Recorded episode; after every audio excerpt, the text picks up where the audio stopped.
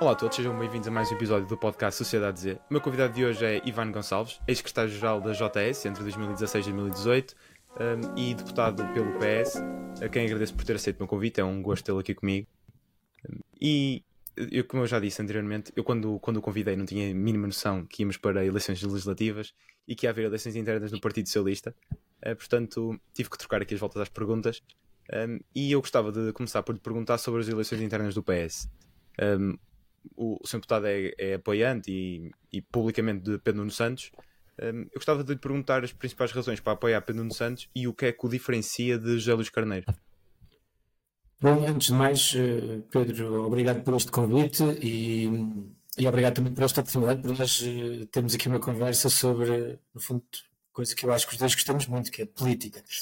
Um, relativamente à, à, à, primeira pergunta e ao apoio ao, à candidatura de, Pedro Nuno Santos, eh, eu confesso que para mim foi uh, relativamente natural face à, àquilo que é neste momento a realidade do Partido Socialista, a realidade do Partido, do Partido Socialista do país, uh, decidir apoiar o Pedro Nuno Santos por um de razões que me parecem uh, fundamentais quando nós temos que escolher um secretário-geral e quando temos que escolher aquele que será o candidato do Partido Socialista a Primeiro-Ministro, e eu espero que venha a ser o Primeiro-Ministro do país. Em primeiro lugar, porque me parece que o Pedro Nuno Santos, sendo uma pessoa, demonstrou ao longo dos últimos anos ser uma pessoa determinada, uma pessoa competente e uh, uma pessoa atenta àqueles que são os problemas sociais do país e isso parece que são características fundamentais neste momento para um primeiro-ministro.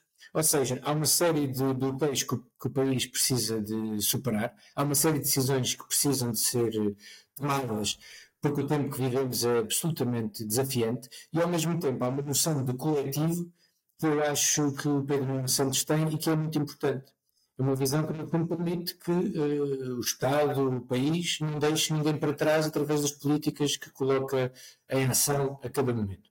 Em segundo lugar, eu entendo porque esta é a minha opinião, que uh, desde há alguns anos para cá, o que fará sentido na política portuguesa é que uh, o Partido Socialista tenha como parceiros preferenciais para governar os, os partidos à sua esquerda. Não direi que, que, é a única forma do Partido Socialista governar, mas acho que deve tentar uh, dessa forma porque é, é, é, é, essa a forma de proteger até o regime. Isto porque o Partido Socialista durante muitos anos tinha, uh, os, tinha um bloqueio à esquerda, não, não formava governo, ou pelo menos não tinha apoio dos partidos à sua esquerda, e quando era o caso de vencer eleições, quase sempre sem maioria absoluta, o Partido Socialista teve a primeira maioria absoluta em 2005, mas vencendo as eleições sem maioria absoluta, o Partido Socialista ficava dependente do fundo da direita para poder exercer o seu governo. António Costa quebrou este, esta barreira, inaugurou-se um novo ciclo na política portuguesa, acho que é também importante, e acho que a Pedro Santos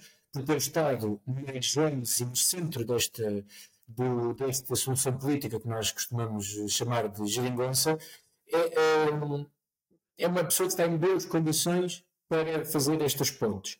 Também sei que, obviamente, a prioridade de Pedro Santos é que o Partido Socialista tenha o melhor resultado possível, tente obter uma maioria absoluta, com as dificuldades que existem, mas enfim, uh, em 2022 também ninguém esperava que o Partido Socialista tivesse maioria absoluta e teve, e, e, e, também é óbvio que, em certas matérias, o Partido Socialista tem que dialogar à sua direita, aliás, o diálogo com todos os partidos do arco democrático vai ser fundamental. Aquilo que diria que, da mesma forma que o PSD tem como parceiros preferenciais os, seus, os partidos à sua direita, o PS deve ter como parceiros preferenciais os partidos à sua esquerda, sendo que há, alturas extraordinárias da nossa vida coletiva em que os dois partidos podem ter, ter que se entender. Eu acho que para o sistema não é bom, porque nós temos que ter alternativas, alternativas de esquerda, alternativa de um bloco de direita que permita, dar a resposta às, não só do país, mas também à, àquilo que às ansiedades, às necessidades que os portugueses identificam a cada, a cada momento.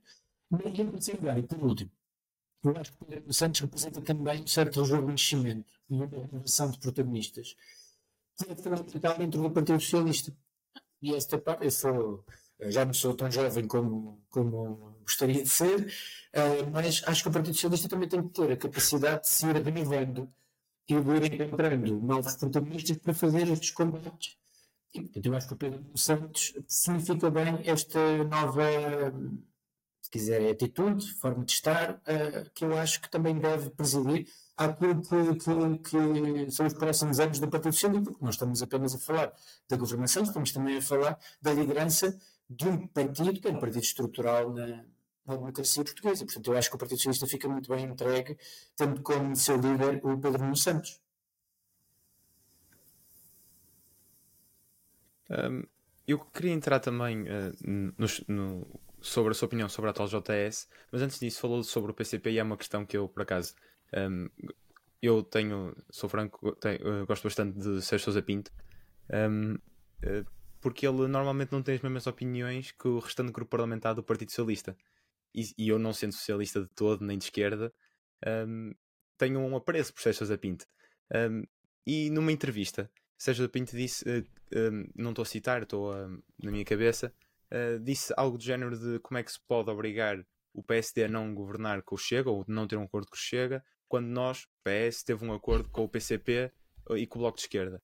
Não acha, por exemplo, uh, o Partido Comunista Português é um partido marxista, um partido, um, sei lá, podemos dizer que é sucessor de, claro, com muitas mudanças e não é, não é inteiramente sucessor do Partido Comunista do tempo da União Soviética, como é óbvio, mas é um partido que, por exemplo, não reconhece um, a guerra da Ucrânia, continua a dizer que é uma operação militar e que, e que culpa até a Ucrânia também por, por essa guerra.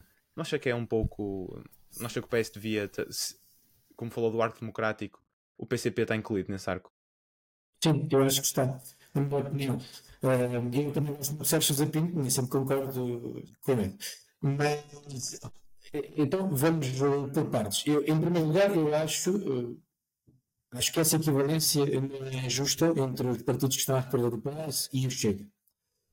Não é dita do ponto de vista ideológico. E eu quero ser muito franco nisto. Não me parece que a esquerda, que a extrema esquerda ou a extrema direita sejam equivalentes.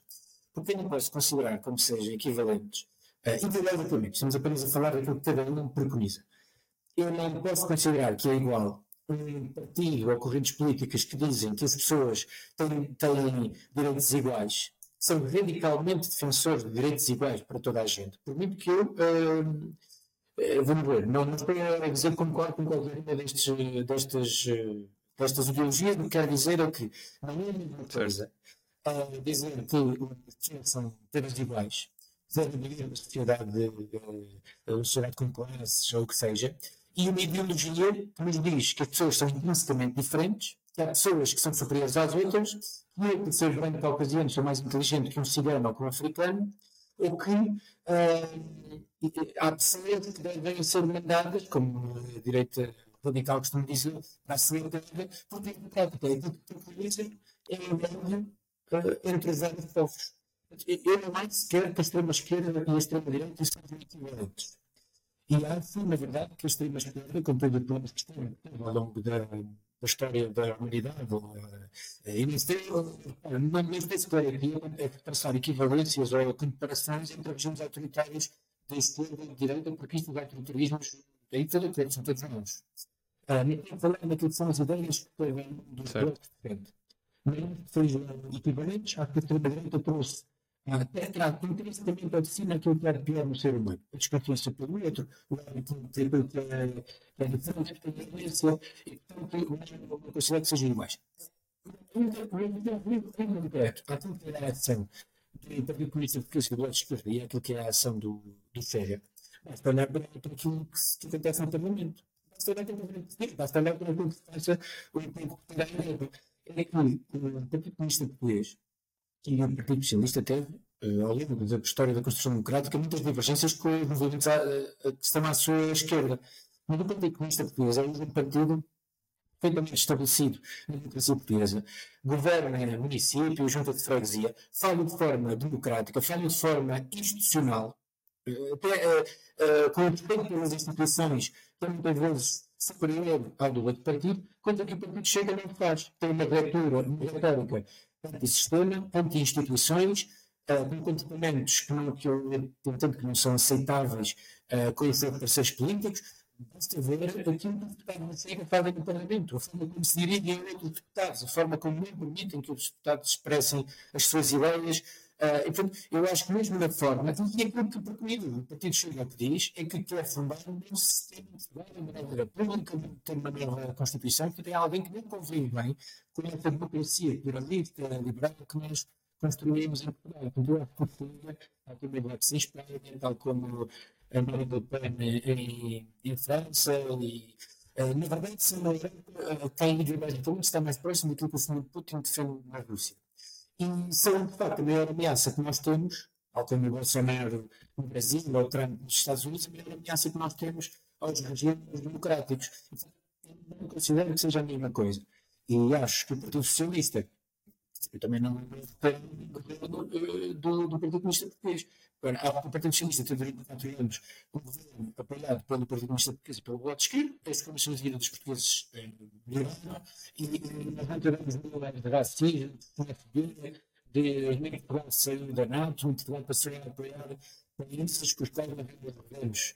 Uh, e acho que o Chega representa todos esses perigos para a democracia portuguesa. É algo que os democratas devem travar os democratas que estão, atenção, portanto, do CDS, da Iniciativa Liberal, aos partidos que estão à esquerda do Partido Socialista. Acho que o Chega está para lá de, de tudo isto, respondendo muito.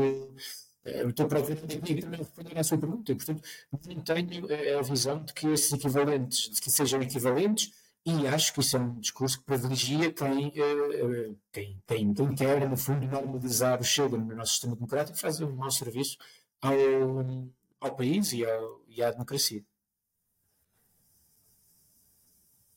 Também só para concluir a entrevista, só para concluir o tema do Chega, que não, não tenho vontade nenhuma de, uhum. de continuar a falar sobre esse partido. Um, muito, muita gente do PS, e um, por exemplo, falo, não é muita gente do PS, mas também gente do PS e gente da esquerda, uh, fala sempre na ótica de uh, quase um bicho-papão do Chega que vai governar com o PSD, com a iniciativa liberal. Um, e quando já o PSD, o Luís Montenegro, disse não é não, já disse que não iria governar com o Chega nem sequer em acordo parlamentar. E a Iniciativa Liberal, Rocha já disse, e já Coutinho Figueira dizia uh, que nunca iria ter um acordo com o Chega uh, para governar. Um, acha que essa, essa forma de dizer, um bicho-papão do Chega vai governar com o PSD e com a IEL, acha que ainda faz sentido, sendo que já os dois partidos disseram categoricamente que não vão governar com o Chega? Em primeiro lugar, eu acho que essa posição é a posição mais sensata e, na verdade, é aquela que protege eleitoralmente os partidos à direita. Porque se os partidos à direita disserem que podem fazer governo com o Chega, então passa a ser relativamente indiferente votar nesses partidos ou nos, ou no Chega, porque depois existe uma coligação. Eu até acho que, estrategicamente, para os partidos à direita, a melhor forma de garantir uh, os votos do seu eleitorado, ou seja, da direita que daquelas pessoas que querem um governo de direita, é mesmo brasileiro, se querem um governo de direita, têm que votar nos partidos da direita democrática. Mas enfim, esse é, também não quero por essenciar a ideia em demagogia, porque obviamente esse não é o meu campo político. Agora, eu acho que existem motivos sobra para desconfiar desse, dessas afirmações que o Luís Montenegro fez, uh, pelo simples facto que o PSD neste momento tem um acordo com o Chega nos Açores. E se esse acordo está periclitante, não é? Coisa Montenegro tenha dito que não aceita que o PSD tenha esse acordo nos Açores, é governo com o Chega e com essa natureza é naturalmente instável. E é também uma boa libertário para aquilo que nós podemos ver que possa acontecer em, em Portugal continental, caso uh, o PSD procurasse fazer esses acordos com o Chega. Mas uh, eu acho que enquanto o não rasgar esse acordo nos Açores, temos que discutir que vai acreditar que essas informações não são verdadeiras. Não tive mais de nuance, que um dia da história de Portugal, mas havia a seguir às eleições, se, se, se essas informações são verdadeiras ou não. Eu diria que enquanto PSD não é possível que nós as levemos a sério quando existe um acordo entre o PSD e o Chega para governar a região autónoma dos Açores. Não é sério. Mas também, por exemplo, na Madeira, e eu não vejo isto acontecer no, no, no Nacional, até porque uh, caso se venha a verificar que o CDS regressa ao Parlamento, uh, não me parece credível acreditar que o PAN possa governar com o PSD, CDS e Iniciativa Liberal. Acho que tem um programa radicalmente diferente uh, destes outros três partidos. Acho muito improvável. Uh, e também tem a questão da autonomia regional, não é? Eu, aliás, esse acordo dos Açores foi feito no, com o Rio, nem sequer foi feito com o Luís Montenegro.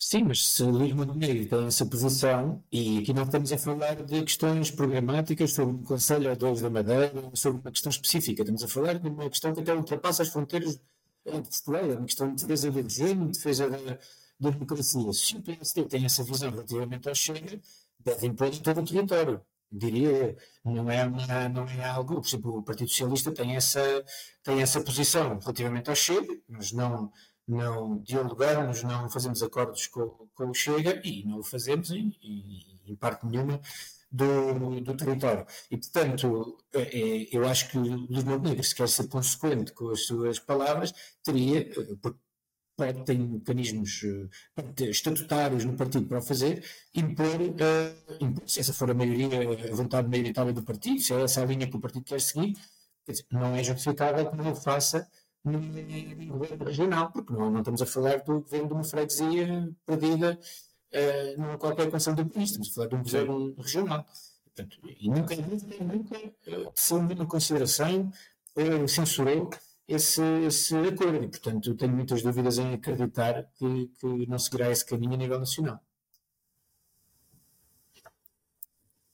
Uh, antes de, de, passarmos ao JS, ainda, ainda sou Pedro Nuno Santos e depois deste uh, pequena parte de Chega que terminam aqui, um, Pedro Nuno Santos tem um legado, uh, de certeza que me, que me vai dizer que é um legado positivo e que, que fez o país crescer, mas também tem outras duas nuances que acho que acho que até irá concordar comigo, não sei, vamos, vamos ver.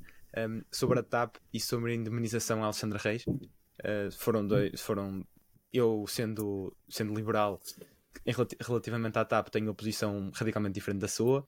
Um, quer dizer, agora não sei muito bem, o PS está um bocado dividido em relação à privatização ou não, uh, mas eu sempre, sempre fui a favor da privatização da TAP enquanto liberal.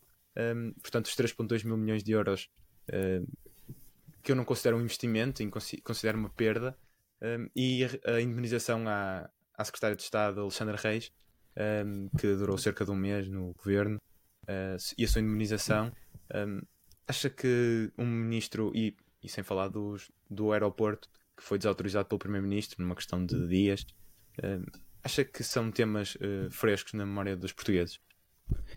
Bom, eu acho que são temas todos eles diferentes entre si. Relativamente à questão do.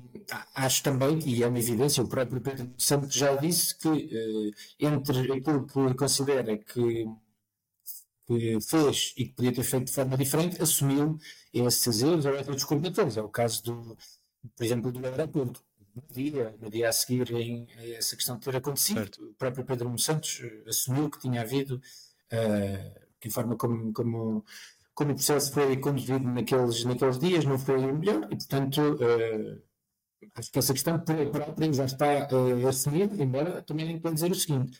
Eu acho que Portugal precisa mesmo construir um novo aeroporto, assim como precisa ter rapidamente uma linha de TGV, que é fundamental, não faz sentido nenhum, porque a alta velocidade para à porta do, do nosso país, que nós fizemos um dos países da Europa que não está conectado a, a linhas de, de comboio de alta velocidade, e da questão do aeroporto, quer dizer, eu acho que a Comissão Técnica tem que fechar o assunto e é preciso resolver e construir, seja o que for, a solução que se chegar. O país não aguenta mais uh, estes avanços recursos. E quero também dizer que estes avanços recursos também se devem, em grande parte, às hesitações do PSD, porque quando António Costa chegou ao governo, havia uma decisão tomada por Pedro Passos Coelho, pelo governo do PSD e do CDS, que era para se avançar para o aeroporto do Montijo. António Costa, aquilo que decide é, se há uma decisão tomada, vamos avançar e depois é o próprio PSD que dá o dito por não dito e, e, que, e daí também a importância que, que, o que este governo do Partido Socialista deu a, a, a tentar chegar-se a um entendimento com o PSD. Chegou-se a um entendimento, há uma metodologia, há uma comissão técnica a trabalhar, penso que decidirá em breve qual é que é a melhor solução. Portanto, o país não pode, não deve esperar uh, mais por, por, tomar, por tomar uma, uma decisão relativamente ao tema. Relativamente à organização de Alexandre Reis, foi o que motivou a admissão até de Pedro Santos do governo. Portanto, esse erro, eu julgo que foi plenamente assumido, os portugueses conhecem-no, e quer dizer, acho que não existe muito mais tema sobre o assunto. Agora, sobre a TAP, nós discordamos bastante, não me parece. Um, eu, eu, eu, também quero dizer o seguinte: eu, eu há setores que até são mesmo prioritários e nós, enquanto país, privatizamos e que eu diria que se calhar não devemos ter privatizado. Por exemplo, algumas partes da, da distribuição de eletricidade, uh, até a questão dos, da privatização do CTT, enfim, eu uh, acho que tudo isso nós, nós podemos, uh, se calhar, considerar que mais prioritário do que a questão de ter a TAP completamente pública. Agora, há uma coisa que eu não tenho dúvidas. Uh, e considero que poderiam ser mais prioritários, ainda assim, essa parte está feita e, e, a questão da TAP temos que decidir neste momento. E há uma coisa que não tenho dúvidas: a TAP é fundamental para o interesse público. E eu acho que aqui até nós, entre, uh, bom, não sei, não sei se estão concordando, não quero mais, mas o que eu quero dizer é a TAP tem uma função que é fundamental para o país e é por isso, e aqui sei que discordamos, é por isso que eu acho que a dos 3,5 milhões de euros foram um investimento, portanto, porque a TAP vai muito mais do que isso, a TAP vai muito mais do que isso, a médio prazo em impostos ao país, vai mais do que isso. No que toca às importações, o Estado cumpriu 5 milhões de euros porque a, alternativa era deixarmos de TAP. E aquilo que aconteceria ao país era mais negativo do que termos colocado os 3,5 milhões de euros, na altura em que isso foi feito, só houve um partido que se manifestou contra, que foi a Iniciativa Liberal. Todos os outros apoiaram uh, o facto do país, perante a pandemia de Covid-19, não deixar a TAP de sair, porque era disso que estava em causa. No momento, nós e a privada também estiveram disponíveis para colocar o dinheiro que o TAP precisava. Portanto, o Estado teve que intervir, em meu ver, bem. Mas estamos confrontados com uma decisão que é preciso ser tomada. Ou seja, o governo precisa decidir, seja qual for, se vai privatizar uma parte da TAP, a totalidade da TAP, e aquilo que, que o Pedro Santos já disse, é que que o Estado deve manter uh, uma, uma, fatia considerável de, participação na, na, empresa. Eu, aquilo que acho mesmo fundamental é que o Estado garanta que há uh, uma, uh, que, a, que a operação que a TAP faz continua a ser feita. Há vários mecanismos para poder fazer. Compreendo também que há uma parte da TAP que tenha que ser vendida fundamentalmente se pudesse ser integrada um grande grupo da aviação europeia, porque isso também ajuda a proteger. Agora, nós temos também que assegurar que o Ente de Lisboa continue a funcionar, continue a ser um ativo estratégico para o nosso país e que faz com que Portugal tenha aqui uma centralidade nas relações entre a Europa, a África, a América Latina, como hoje tem. E, portanto, eu acho que Pedro Nuno Santos, a visão que tem, é uma visão correta relativamente ao problema. Talvez, do ponto de vista da narrativa pública, nós, nós aqueles que defendemos que a TAP não, se devia ter deixado a TAP falir, uh, talvez nem estejamos a ganhar, mas eu acho que o tempo vai, vai dar razão, porque os custos para o país termos deixado a TAP ir à falência seriam, uh, mover uh, enormes e daqui a alguns anos estaríamos a, a lamentar. Sobre essa questão tenho, tenho uma questão, uma questão mas para além disso, na, por exemplo, no caso da Lufthansa na Alemanha, a Lufthansa devolveu todo o dinheiro que o governo alemão depositou na, na empresa, fora o dinheiro devolvido em impostos um, que, que, a empresa tinha obrigatoriamente de pagar. O caso da TAP já foi questionado uh, e não, não há, dentro desse acordo, na altura em que se injetou os 3.2, não há nenhuma, não há nenhuma previsão da TAP devolver o dinheiro injetado por, pelo governo português. Ou seja, o caso, ou seja, aqui o caso é muito diferente, na minha opinião, a TAP devia, obviamente, tem que pagar os impostos, não há forma, é obrigatório, mas também devia começar a devolver o dinheiro que foi lá injetado, tal como fez a Lufthansa com o governo alemão. Uh, se isso acontecesse, era, já considero um investimento porque vai, ia, ia ter retorno. Agora, não, não consigo considerar porque não há nenhuma, nenhuma projeção. Se, se forem vendidos, se a TAP for acabar por ser vendida, que é o que eu espero, o governo nunca vai voltar a ter esses 3,2 mil milhões que, que injetou. Um, e e depois, depois deste comentário, só uma questão: ah, se acha que, seja a venda, a decisão sobre a venda da TAP ou não, se acha que devia ser com este governo, uh, apesar de estar em, em plenitude de funções, não é um governo missionário, porque formalmente ainda não, não, é, não o é, ou acha que devia-se esperar pela uma nova maioria do Parlamento? Bom, eu, relativamente à situação da TAP, a TAP não é a Lufthansa, obviamente, mas neste momento já está com uma situação financeira é absolutamente estável, está a dar lucro, salvo erro, o último exercício teve um lucro de 200 milhões de euros e, portanto, aquilo que é, que é expectável é que, é que seja uma empresa absolutamente sustentável e uh, se o país, volto a dizer, se o país tivesse permitido que a TAP deixasse de existir, nós estamos só a falar daquilo que a TAP dá ao país em termos de dinheiro, de devolução de, de um suposto empréstimo ou do dinheiro que o Estado colocou. Estamos a falar daquilo que a TAP traz ao país, quer a nível de importações, de investimento uh, estrangeiro, de, da contribuição que traz para, para o turismo. Portanto, acho que são tudo dimensões que, que, devem ser consideradas. O Estado não é uma empresa, uh, de, acho que a gestão de, de empresarial não se aplica ao Estado. O Estado tem que zelar por ter contas públicas uh, em ordem, mas depois há uma série de funções que o Estado tem, de, que são fundamentais para a melhoria de, das condições de vida do país, para a dinamização do tecido económico, e a TAP acho que tem um, um papel fundamental, portanto eu não partilho dessa, dessa visão de que a TAP só, é, só seria um ativo, um bom ativo, se devolvesse o dinheiro que, que, que lá foi investido. Agora, um, relativamente a outro tema, eh, a minha resposta sobre isso é muito clara. Eu acho que essa decisão deve ser tomada por uma nova maioria, porque hum, é óbvio formalmente este governo pode fazê-lo, mas acho que eh, politicamente não fará grande sentido e a legitimidade, melhor, a legitimidade formal não está afetada, mas acho que eh, não, essa decisão não deve ser tomada por um governo que, que tem, no fundo, um, um prazo uh, estabelecido. Podemos discutir se bem ou mal, podemos discutir a forma como chegamos aqui, como se derrubou uma maioria absoluta, mas uh, eu acho que neste momento isso deve ser, deve ser um tema que deve ser tratado pela, pelo, pelo governo de sair das eleições de 2 de março até porque os exemplos que temos do passado sobre esse, nesse, nesse aspecto são péssimos. O, aquele governo dos 15 dias do PSD-CDS foi o governo que assinou a, a privatização da TAP e parece já depois de estar demitido no Parlamento. Eu acho que é uma atuação uh, absolutamente lamentável.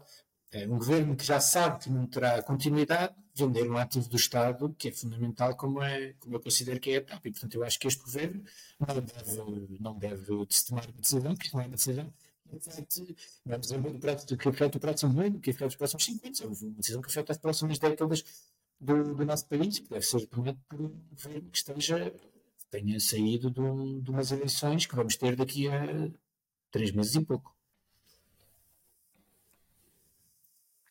Uh, antes de avançarmos para o, para o caso em si do, que derrubou o governo, como referiu, uh, gostava de mencionar a, a, a, Juventude Socialista. Eu já tive aqui o atual secretário da Juventude Socialista, Miguel Costa Matos, uh, como convidado no podcast. Um, e eu queria saber a, sua opinião, porque a JS já teve, já teve inúmeros líderes, já teve, por exemplo, Sérgio Sousa Pinto, João Torres, Pedro Nuno Santos, por exemplo, também. Um, e todos têm uma maneira diferente de. O PS é um partido, é um catch-all party, tal como é o PSD, ou seja, vai do centro, centro-esquerda e o PSD do centro, centro-direita. Portanto, a JS é muito marcada consoante a personalidade de cada líder e consoante a ideologia de cada líder.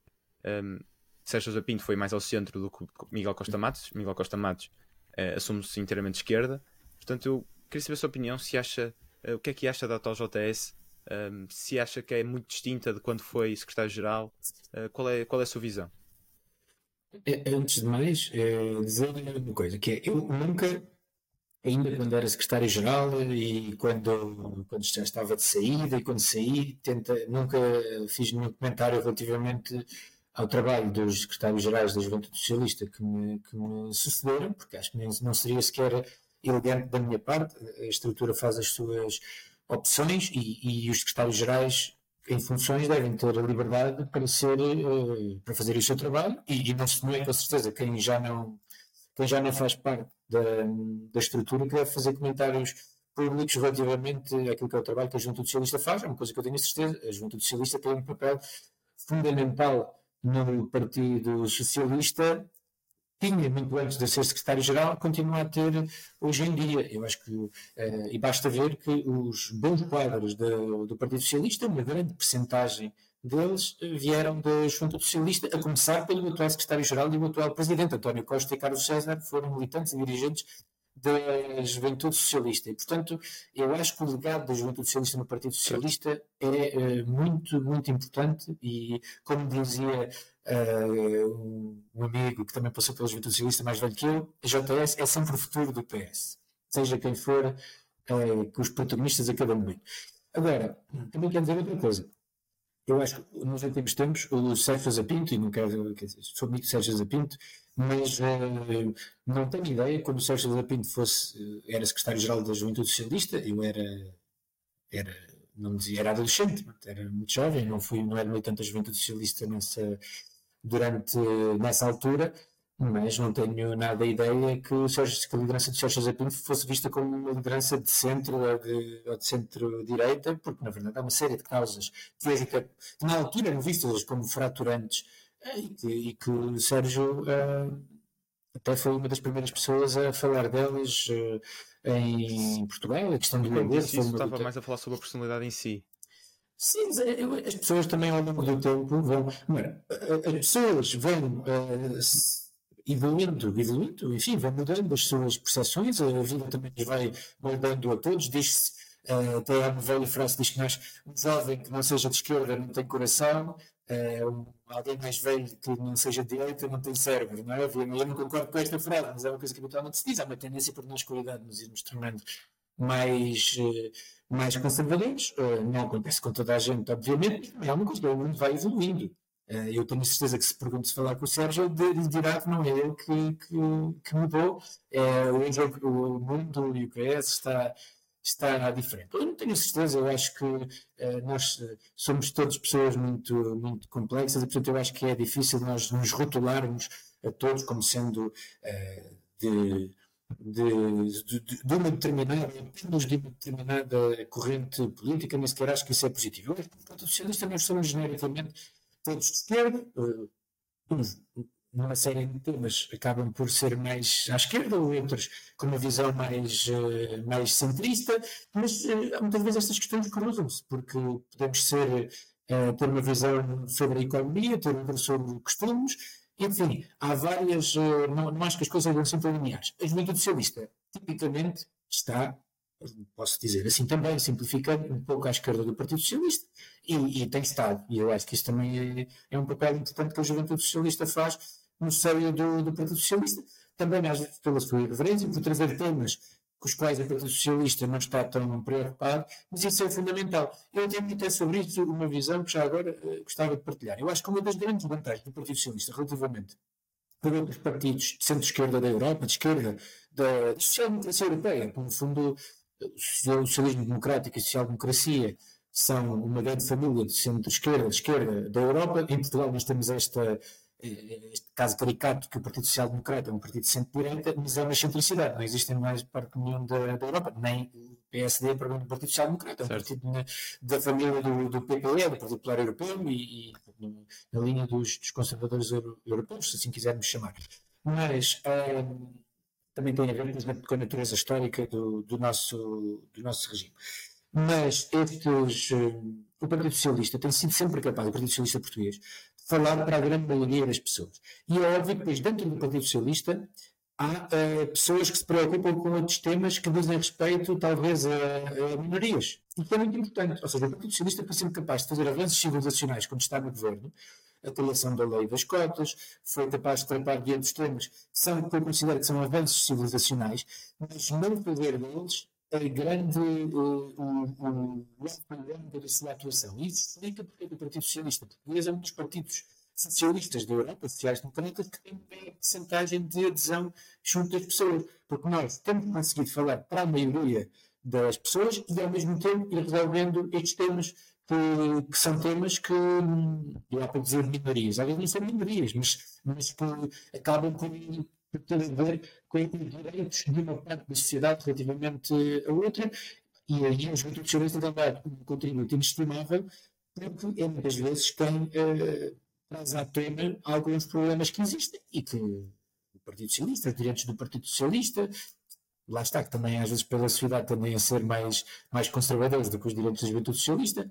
Eu hoje em dia sou dirigente do Partido Socialista e, portanto, também tenho que ter cuidado com estas coisas, ao dizer estas coisas. Mas existe naturalmente uma maior. Eh, a juventude socialista tende a ser mais progressista. Eu acho que isso é positivo para o trabalho do PS. Uh, eh, sobre, sobre o caso em si, sendo mais também para essa parte, uh, o caso, o caso judicial foi. O Partido Socialista já teve dois primeiros-ministros investigados pela Justiça.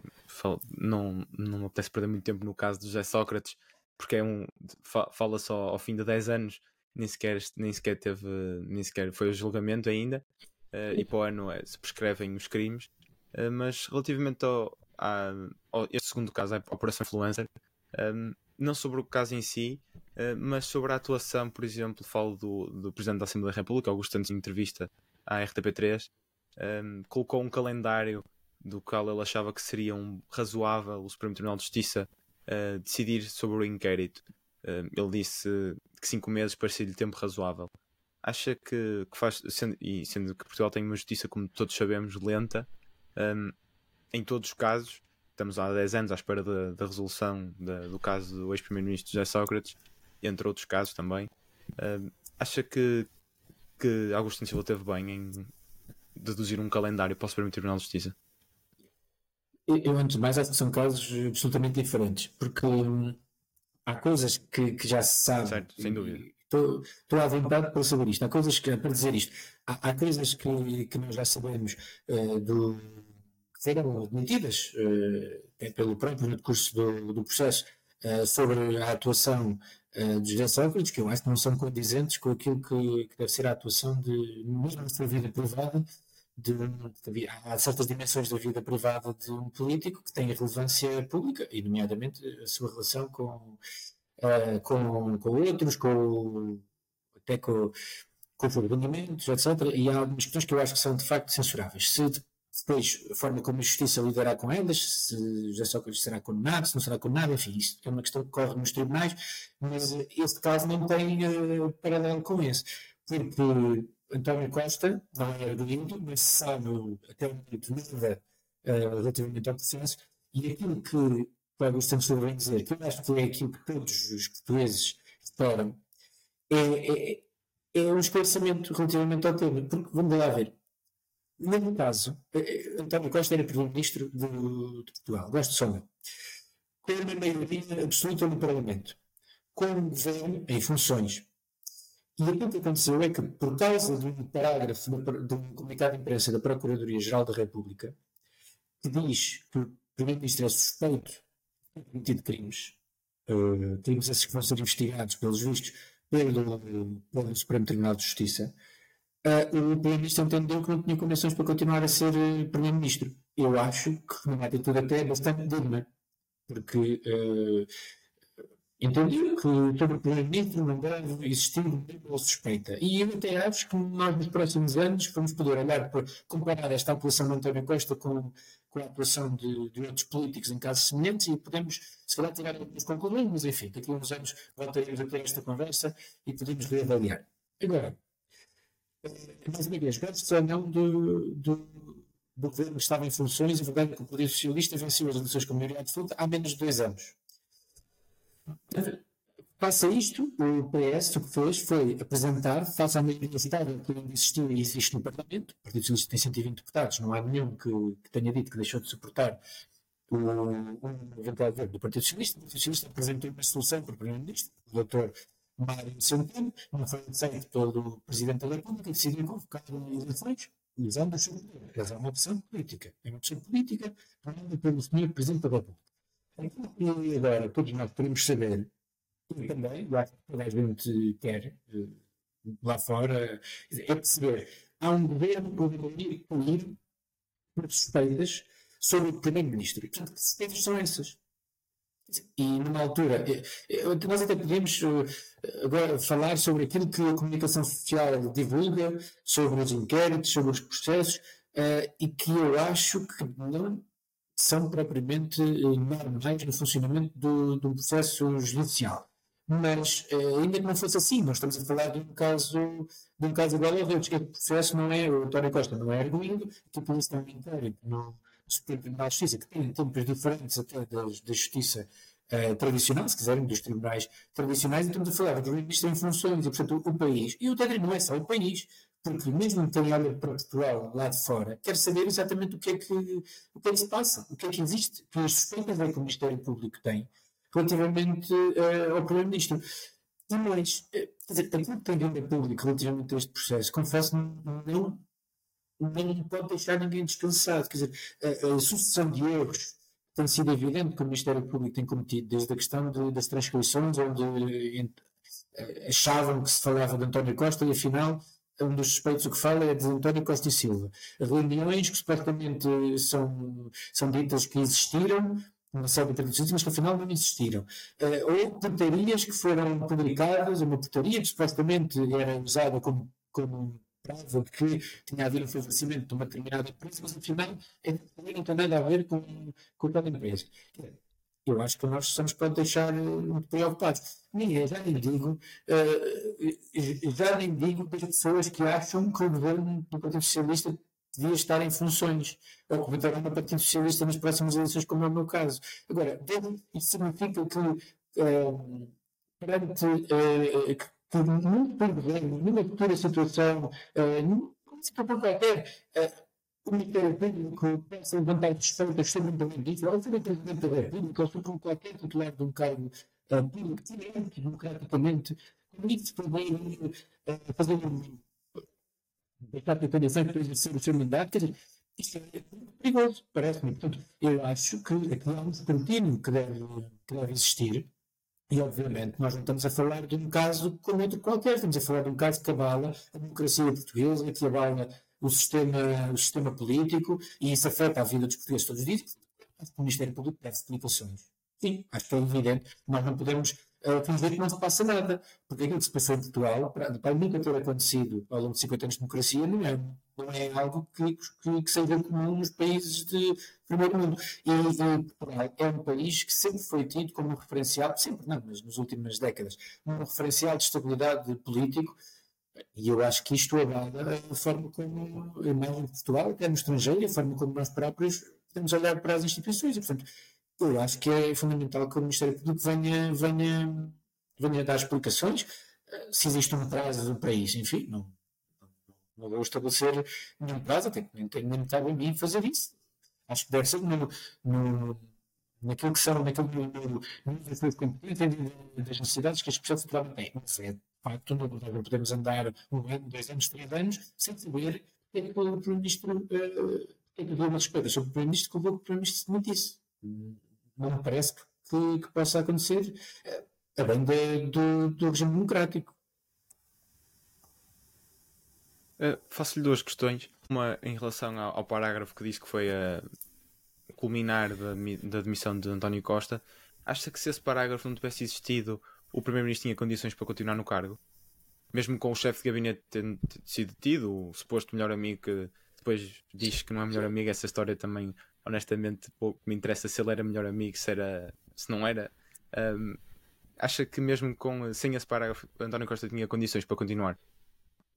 Bom, isso eu não sei, mas isso é viver numa, isso é se vivêssemos numa realidade alternativa e condicionada, uh, se não tivesse acontecido o X ou Y, mas aconteceu. Ou seja, a Procuradoria-Geral da República entendeu útil colocar, uh, aliás, há algumas notícias e nos últimos dias uh, que vêm reforçar que foi a Procuradora-Geral da República que escreveu aquele parágrafo. Certo. Enfim, não, não, não uh, todos nós podemos, uh, enfim, ter as, nossas, ter as nossas considerações sobre a necessidade de esclarecer que o parágrafo do comunicado da Procuradoria-Geral da República foi mesmo escrito pela Procuradoria-Geral da República ou não.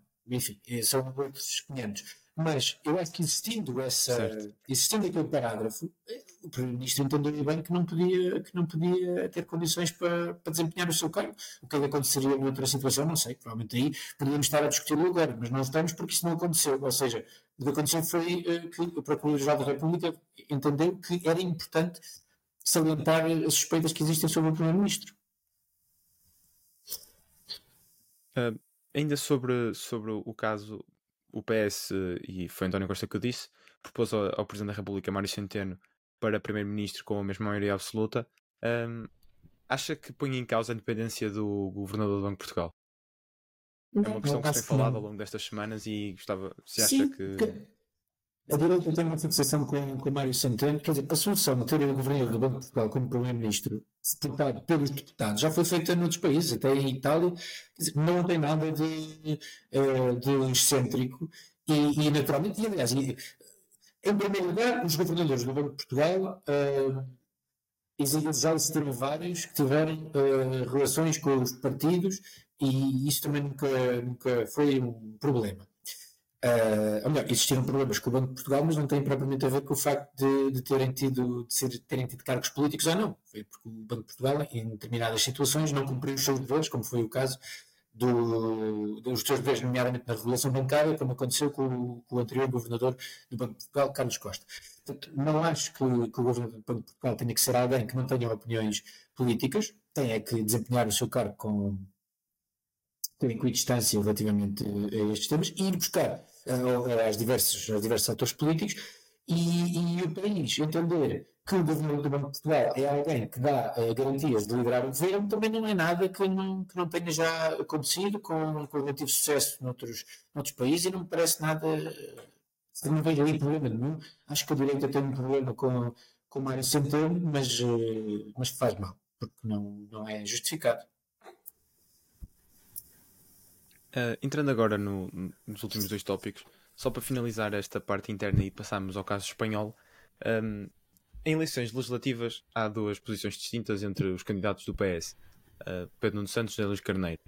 Uh, Luís, José, José, Luís Carneiro já deu a entender que caso o PSD vença, um, para o Chega no para o poder, o PS suportava o governo do PSD.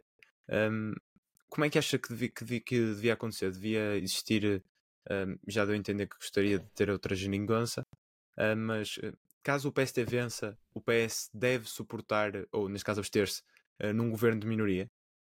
Eu, só para esclarecer, é eu gostava mesmo, ou não... gostava mesmo era que o PS voltasse a ter uma maioria absoluta. Esse é que é, eu vou trabalhar é, para que o Partido Socialista vença as eleições e que vença expressamente. O que eu disse foi que eu acho que o Partido Socialista, na hora de escolher os seus parceiros, deve olhar em primeiro lugar para os partidos à sua esquerda, mas também é preciso que os partidos à sua esquerda estejam disponíveis para, para trabalhar em conjunto com o Partido Socialista. Por exemplo, em 2021 não estiveram. E o governo caiu por causa disso. Portanto, aí uh, as coisas também são como são.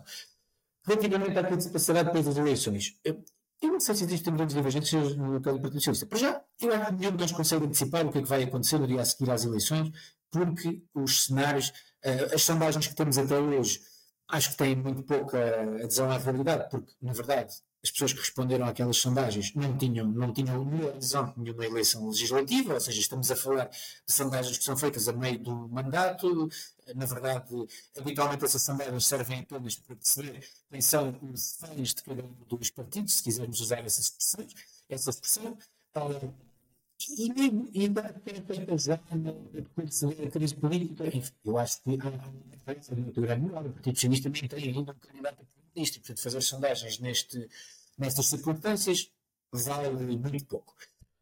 Assim, que eu acho, eu não sei se é o que o José Luís Carneiro acha ou o que o Santos acha, é a minha opinião, o que me parece é que uh, todas as eleições, os partidos do arco democrático devem tentar procurar as soluções de governo.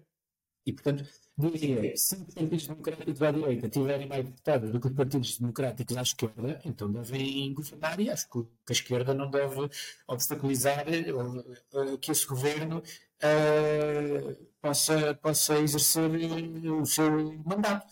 Da mesma forma, se for ao contrário, para mim, o Chega não entraria na equação, não entra na equação. O Chega está para lá, numa linha vermelha de sanidade do sistema, eu acho que não deve ser não deve ser tido em conta neste, neste, neste xadrez. É a minha opinião. Uh, avançando agora também para, para terminarmos, sobre o caso espanhol, Pedro Sánchez foi digitado presidente do governo espanhol esta semana, ou aliás, na semana passada, se não me falha a memória. Uh, como é que vê, como é que vê toda a negociação?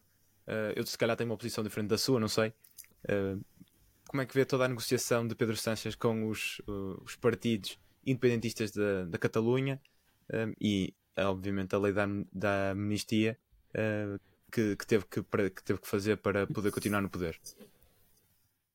Bom, eu acho que a situação muito, a situação espanhola é muito, muito complexa, até porque uh, a Espanha, na verdade, é constituída por várias nacionalidades, uma realidade que nós em Portugal desconhecemos certo. totalmente.